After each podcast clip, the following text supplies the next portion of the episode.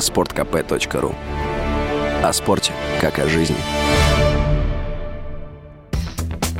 В апреле этого года российские банки одобрили 77 тысяч автокредитов на общую сумму почти 110 миллиардов рублей, сообщает аналитическая компания FriendCardG. Это рекордный показатель за все время наблюдений, а они ведутся с 2013 года. Рынок автокредитования растет второй месяц подряд.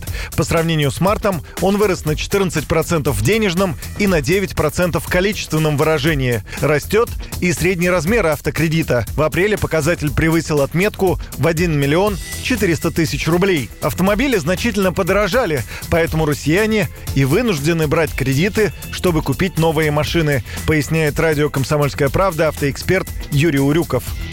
По разным оценкам, стоимость машин и на первичном, на вторичном рынках выросла на 20-30% минимум, поэтому люди просто таким образом адаптируются к ситуации. Понятно, что не все еще психологически перестроились на то, что большинство автомобильного рынка у нас э, улетело за отметку 2 миллиона рублей, если не считать, конечно, продукцию э, марки «Лада». И, естественно, людям для того, чтобы обновлять личный автопарк, они вынуждены переплачивать. Поскольку доходы населения за последний год не выросли, очевидно, то, естественно, вот эту вот разницу приходится компенсировать за счет кредитования. Вот мы наблюдаем некоторый процесс адаптации, который связан в том числе и с рынком кредитования, конечно.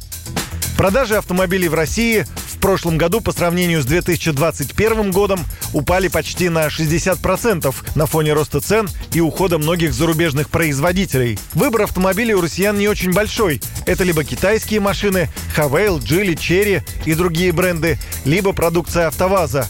Вот «Ладу» и выбирают – Самая доступная модель бренда «Лада Гранта» установила рекорд по продажам в России. В апреле «АвтоВАЗ» продал почти 20 тысяч единиц. Это количество также на четверть больше показателя марта. Еще хорошо продаются «Нива Легенд» и внедорожник «Нива Тревел». Ведущий рубрики «За рулем» на радио «Комсомольская правда» Максим Кадаков рассказал, с чем связаны рекордные продажи отечественного автогиганта.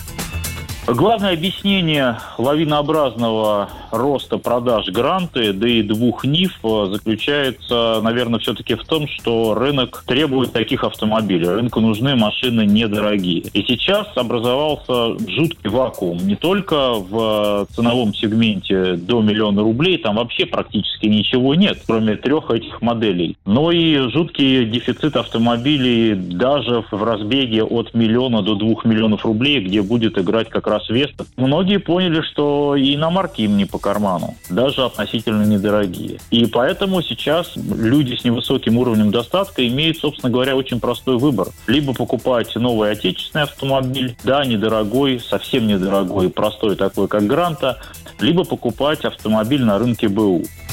По данным агентства «Автостат», в прошлом году средние цены на новые автомобили в России выросли на 20%, а на поддержанные более чем на 30%. Юрий Кораблев, Радио «Комсомольская правда».